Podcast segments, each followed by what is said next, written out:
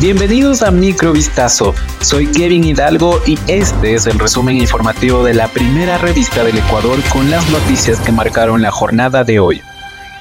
La Fiscalía General del Estado vinculó a tres personas más a la instrucción fiscal que se sigue por presunto delito de cohecho dentro del caso Sinohidro. Al momento son 40 los procesados por la presunta red de corrupción que se habría beneficiado de alrededor de 76 millones de dólares en sobornos provenientes de la empresa Sinohidro, constructora del proyecto hidroeléctrico Coca-Cola Sinclair. Las personas vinculadas son Beatriz H. y Priscila B., esposa y nieta del procesado Conto P., respectivamente, quien como presidenta y accionista de Comercial Recorsa CA habrían propiciado las condiciones para que dicha empresa reciba las dádivas entregadas por Sinohidro. También se vinculó a Alexandra A, esposa de Julio G. Este ciudadano era integrante del directorio y responsable de la comisión técnica del proyecto Coca-Cola Sinclair. Él y su esposa habrían recibido más de 3 millones de dólares aproximadamente de forma personal y a través de su empresa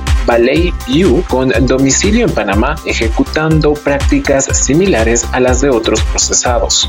La emergencia ocurrida con un avión de la aerolínea Eastern que despegó desde el aeropuerto José Joaquín de Olmedo en Guayaquil y tuvo que retornar de inmediato tras presentar un desperfecto es investigada por la Junta Investigadora de Accidentes. La Dirección General de Aviación Civil detalló que la aeronave, un Boeing 763 en la ruta Guayaquil, Miami, realizaba un vuelo de tránsito o traslado con solo dos tripulantes a bordo, este 14 de junio de 2023. Ante el percance, el piloto realizó las debidas coordinaciones con la torre de control del aeropuerto y procedieron a poner en marcha los protocolos establecidos en estos casos. A su vez, se activó de manera inmediata el Centro de Operación del Aeropuerto Internacional José Joaquín Olmedo de Guayaquil, que coordinó el ingreso de los vehículos y motobombas a pista para colocarse en posición de emergencia a la espera del aterrizaje de la aeronave y actuar en el caso de que hubiera sido necesario.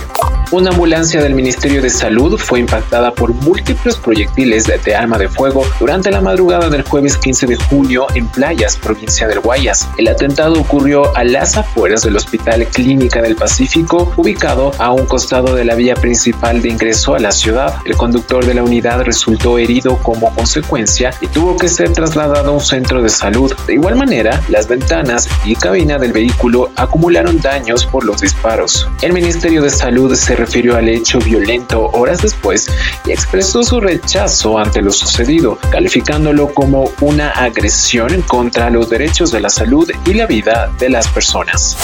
Juan Alexander M., catalogado como un delincuente de alta peligrosidad, fue detenido por la Policía Nacional la madrugada de este jueves 15 de junio del 2023. Es acusado por el delito de asesinato. Los agentes acudieron hasta la cooperativa de vivienda 15 de septiembre en Santo Domingo y allanaron una vivienda en donde pernoctaba el acusado quien tenía orden de arresto. Según las autoridades, Juan Alexander M. ocupaba el primer lugar de los más buscados de la provincia de Santo Domingo. Era requerido por la muerte violenta de un taxista. El caso se remonta al año 2020 cuando la víctima, Hugo Farías, recibió impactos de bala y perdió el control del auto hasta caer a un costado de la vía. Al parecer, los pasajeros trataron de asaltarlo, pero el conductor puso resistencia y el ahora detenido habría disparado. Hace dos semanas Wilson rompió la correa que lo unía a su guía y se lanzó a la selva colombiana tras el rastro de cuatro niños extraviados que sobrevivieron a un accidente de avioneta en Colombia. Los niños aparecieron pero se desconoce el paradero del perro, mientras unos 70 uniformados, apoyados por dos perras en celo, tratan de ubicar a este pastor belga, Manions, macho, en la inmensidad de la selva del departamento de Caqueta. Sus entrenadores en Bogotá esperan que esté usando su instinto de caza para sobrevivir. Es un perro muy fuerte, muy bien formado. Tenemos la confianza de que esté vivo todavía, dijo a la AFP el soldado Elvis Porras, instructor canino de la Escuela de Ingenieros Militares, donde se formó Wilson. Porras espera que este pastor belga de 6 años esté despertando su instinto de caza para sobrevivir. Al fin y al cabo, es descendiente directamente del lobo.